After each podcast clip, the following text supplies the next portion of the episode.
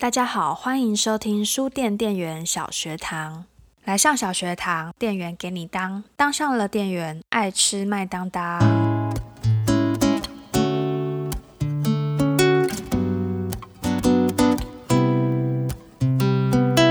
书店店员小学堂第三集要跟大家分享的是书籍分类学。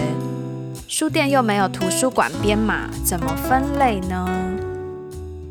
上一集的小学堂，我们和大家分享了书架逻辑的概念。其实所谓的逻辑，已经包含了分类。逻辑指的就是书柜与书柜间的次序安排合乎逻辑，当然也指书柜里每一层、每一本之间的次序安排合乎逻辑。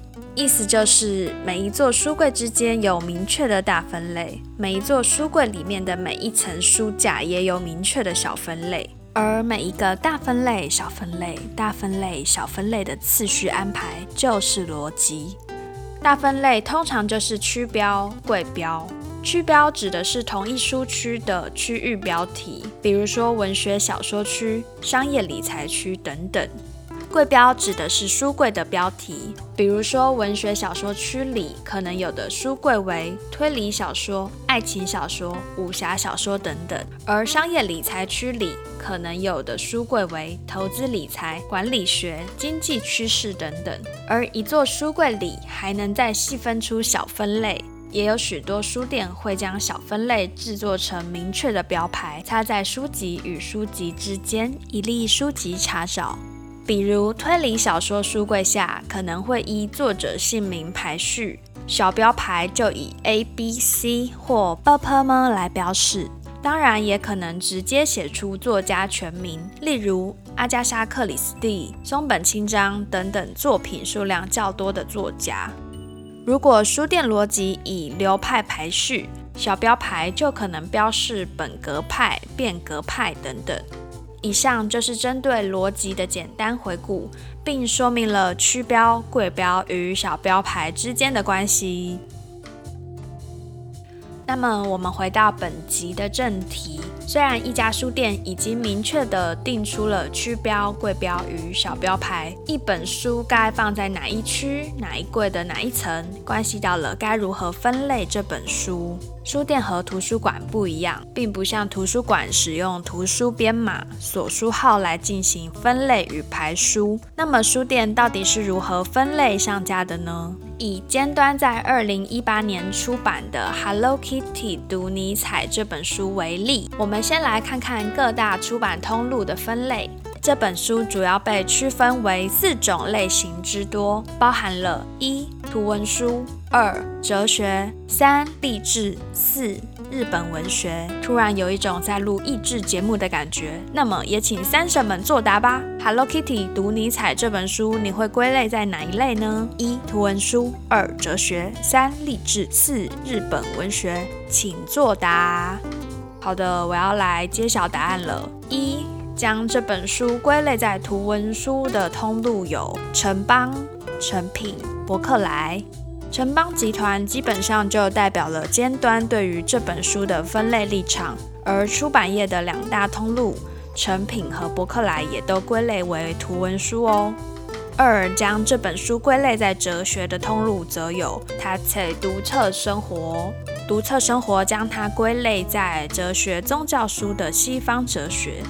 我想，很明显的就是因为这本书的内容，虽然图像是以 Hello Kitty 的插图呈现，但中心思想还是在谈论尼采本人。三，将这本书归类在励志的通路有垫脚石和露天拍卖，他们将这本书归类在心理励志和励志文学。我想是基于这本书所带来的正面积极的影响力吧。四。归类在日本文学的通路有国家图书馆和三明网络书店。这本书在图书学的分类编目所书号为八六一点六七，代表的就是日本文学。会这样分类，倒也不是没有原因，就是因为这本书的原著为日文。好的，听完以上通路的分类，不知道大家会想把这本书放在哪一类呢？如果我是书店店员的话，我会选择摆在图文书的类别，主要有几个原因。原因一，从书籍封面来看，书封是 Kitty 的脸，整体设计上配色也呈现了 Hello Kitty 经典的红白配色，从视觉第一时间看到就觉得它是一本图文书。原因二，虽然书籍本身的内容与尼采非常相关，但是想想西方哲学高贵上的书，总觉得放在超译尼采和查拉图斯特拉如是说旁很违和吧。原因三，本书作者是三丽鸥，以出版卡通图文书为主。如果归类在日本文学，放在村上春树旁好像也不太对劲诶。所以店员主观的觉得摆在图文书的类别会相对合理一些，而这大概也与店员所待的书店调性密切相关。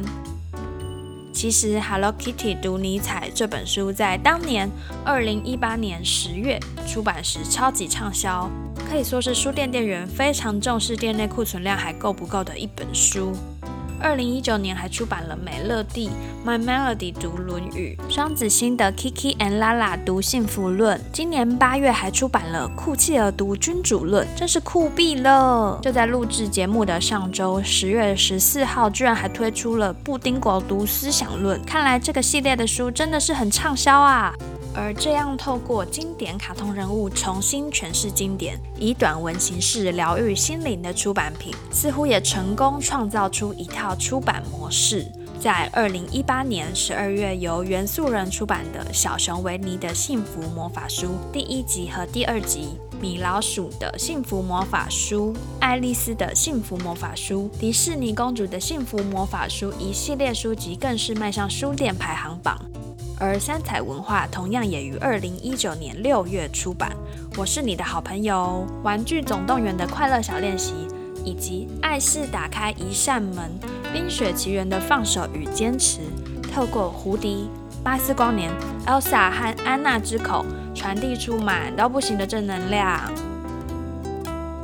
分类从来都没有标准答案，一本书可以拥有多重性格。替图书分类，就像戴上分类帽。每个人、每双眼睛、每只嘴巴，当然可以给出自己建议，但无论如何，终究还是要回归书的个性、书的本质。听完本集之后，你觉得分类是为了读者的便利，还是传达店员的观点呢？如果有任何想法或建议，都欢迎留言给我们。书店店员小学堂，我们下次见，拜拜。